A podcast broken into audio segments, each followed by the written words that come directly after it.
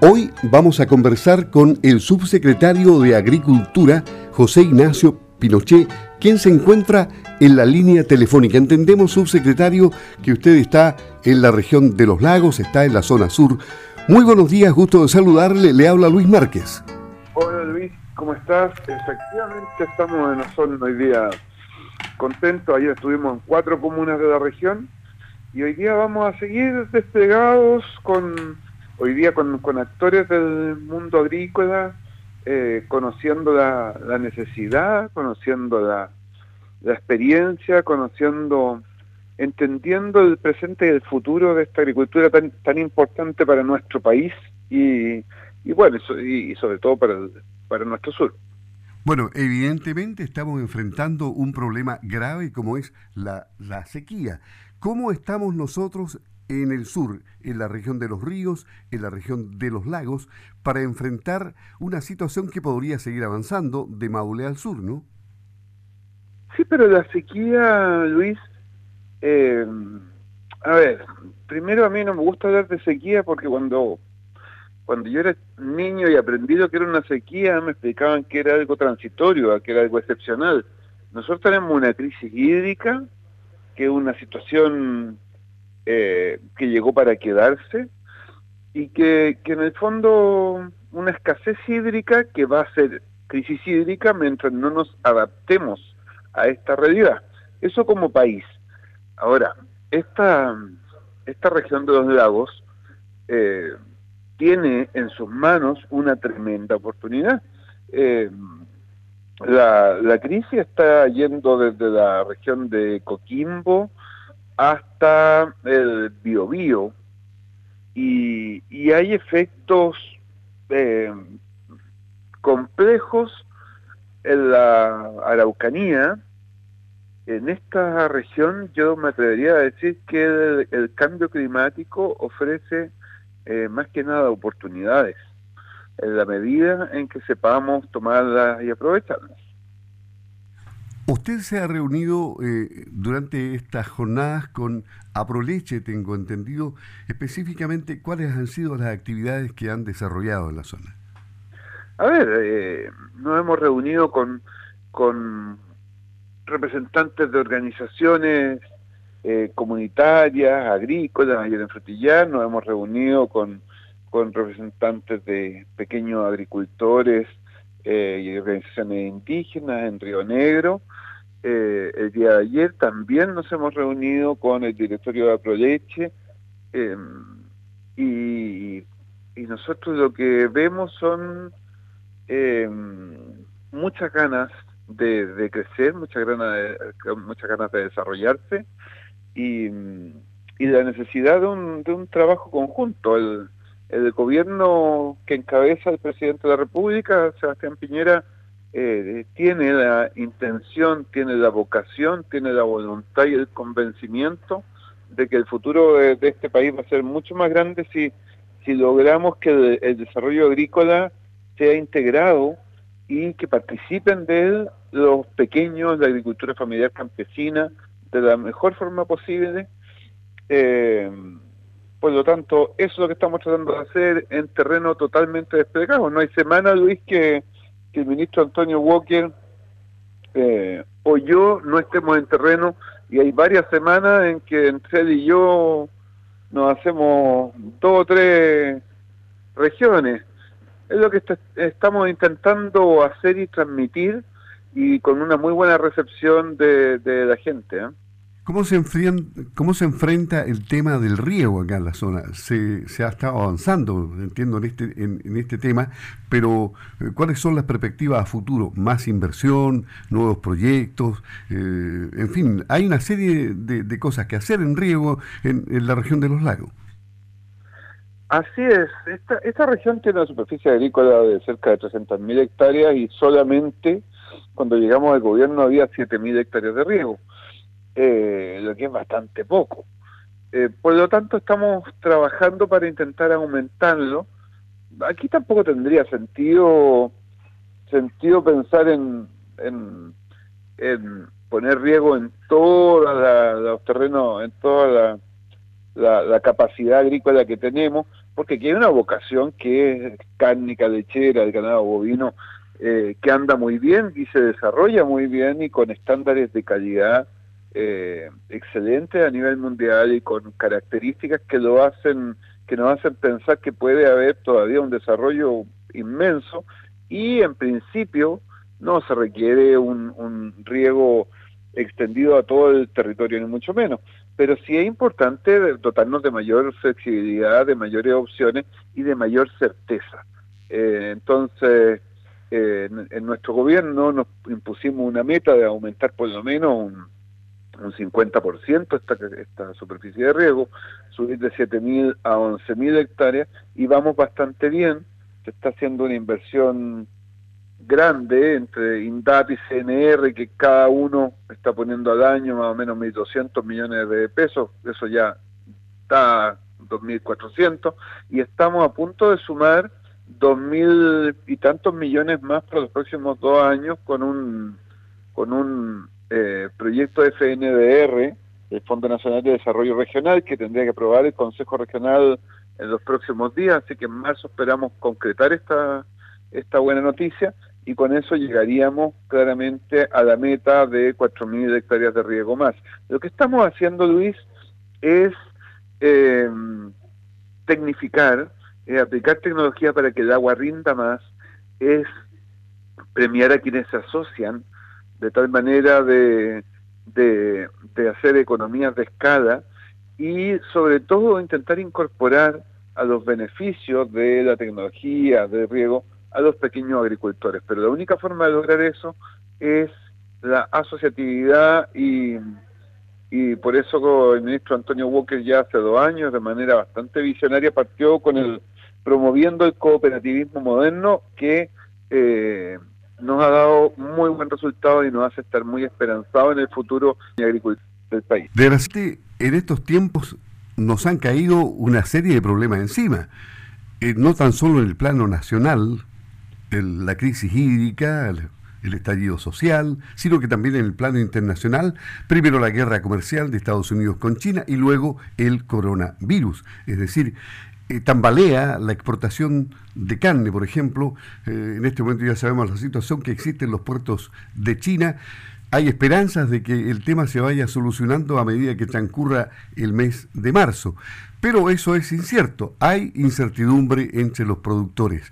¿Cómo ven ustedes como gobierno, como Ministerio de Agricultura, esta situación tan crítica que enfrenta el mercado global? A ver, nosotros hemos estado monitoreando el tema del coronavirus y el, la desaceleración que hubo en China en los desembarques de producción y el, efecto en materia que de afectan a la ganadería de esta región es prácticamente nulo. ¿ah? Eh, el tema han sido la fruta fresca, no son los productos cárnicos. Eh,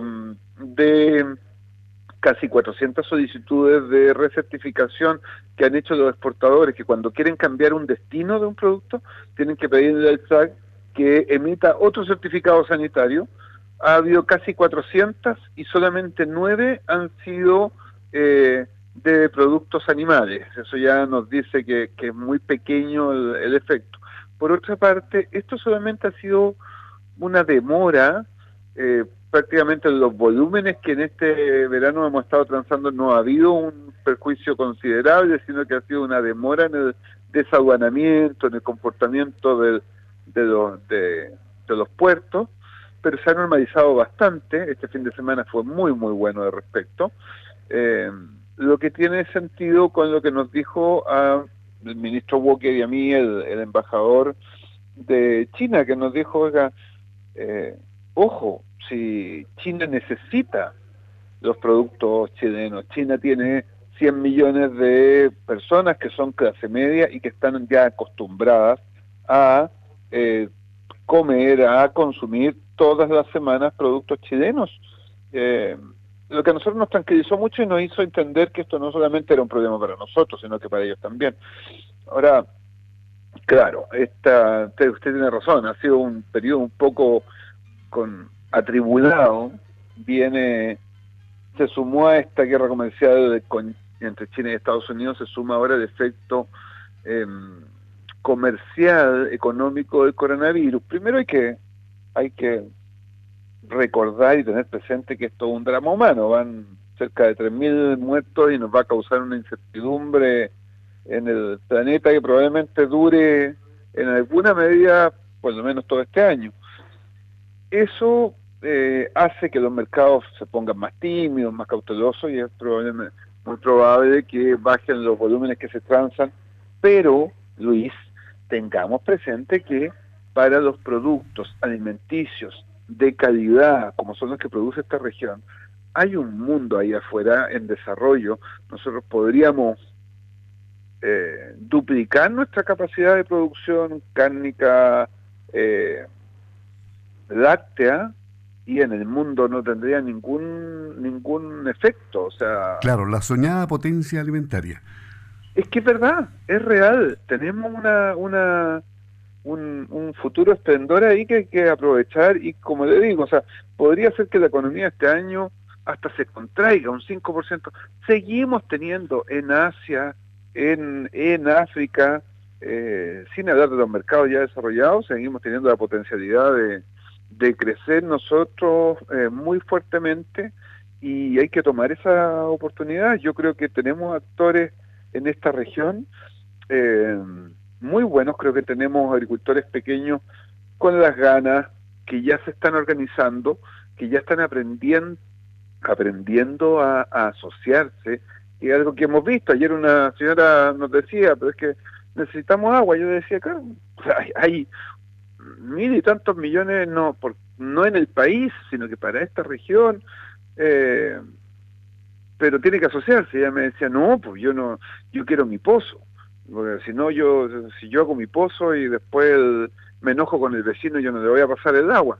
No, pues, eso es lo que tenemos que superar, tenemos que lograr asociarnos más allá de, de, de si hoy día soy amigo o no, esto tiene que ser, tiene, tenemos que lograr hacer economías de escala eh, un pozo, y más con hoy día las tecnologías que podemos emplear para pequeños agricultores, puede servir a 10, 20 o 30. Y se puede hacer una misma hora de, acumulación y se pueden hacer las horas para distribuirlo y luego usar las mejores tecnologías para que el agua rinda. Eh, Esa es la forma, no podemos seguir pensando como antiguamente. El riego botado, tendido, eh, rinde tres veces menos, o sea, con la misma agua yo puedo regar en el con la misma agua que hoy día yo riego una hectárea, puedo regar tres. Así es sencillo. Subsecretario, finalmente, en lo positivo, tenemos una gran esperanza que nuevamente sea un éxito la Sago FISUR, organizada por la Sociedad Agrícola y Ganadera Osorno, Sago AG. El día 26 parte hasta el 29 de, del mes de marzo. Usted conoce la Sago FISUR, el desarrollo, la historia que tiene, ¿Qué opinión le merece? ¿Cómo se trabaja en esta Sago Fisur que tiene tanta historia? Nosotros tenemos un dolor como ministerio para nosotros. Esta feria dentro del país es de lo más importante que tenemos.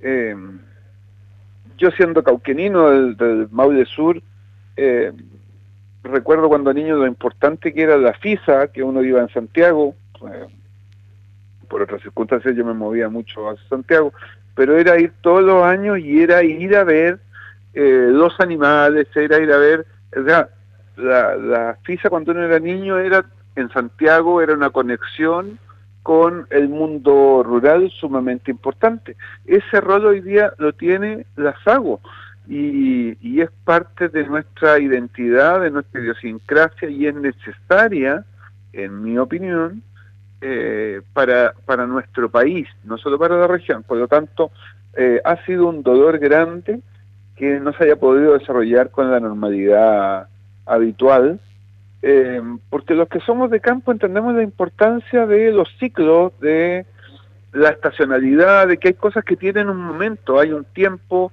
hay una hora en el día, hay un mes en el año, hay un día en la semana en que las cosas se hacen y por lo tanto el, haber tenido que cambiar esta fecha no es no es un, un tema menor. Para nosotros es un dolor. Hay un hay un hay un problema ahí hay algo que no se supo que no se pudo desarrollar con normalidad y eso no está bien en el mundo agrícola menos que en, menos que en ningún otro. Dentro de, estas tribulaciones que hemos tenido el último tiempo, claro, está la crisis social, a mí no me gusta hablar de estallido social, la crisis es una realidad, eh, el estallido que tuvimos el 18 de octubre no fue espontáneo, eso a mí me parece que es eh, evidente, no, no se incendian eh, 15, 16 estaciones de metro de forma espontánea. Aquí ha habido también una intencionalidad de un grupo pequeño de personas que probablemente es el mismo pequeño grupo de eh, gente que está empujando la mantención de acciones violentas por parte de un pequeñísimo grupo de personas en este país, menos del 1 por mil del país son los que están manteniendo una actitud violenta y que quieren desestabilizar nuestra democracia y no los vamos a dejar. No los vamos a dejar, Esta, las soluciones no son fáciles, yo creo que la historia va a juzgar bien al presidente Sebastián Piñera eh, por la moderación con que se ha actuado. Hemos tenido también una situación que, que siempre es muy compleja, que, que es la institución de carabineros. Hace tres años la mejor evaluada del país y hoy día con una situación muy compleja eh, donde no tiene el mismo prestigio, no tiene la misma validación social en su actuar, eh, ha perdido eh, mucha oficialidad experimentada por diferentes casos que, que no, es no, no, vale la pena hoy día mencionar, pero que, que han sido golpes para la institución. por lo tanto, eso también nos, nos hace muy complicado el, un momento tan extraordinario como este, pero confiamos en el país, a Carabineros lo vamos a apoyar, eh, lo vamos a apoyar porque así se hace cuando uno quiere a alguien y a Carabineros este país lo quiere y lo necesita. Eh, y vamos a salir adelante, Luis, es, es eh, tiene que triunfar aquí el, el, corazón de chileno, tiene que triunfar la, la, la razón, la buena voluntad, las buenas intenciones y, tiene, y tenemos que defender la democracia.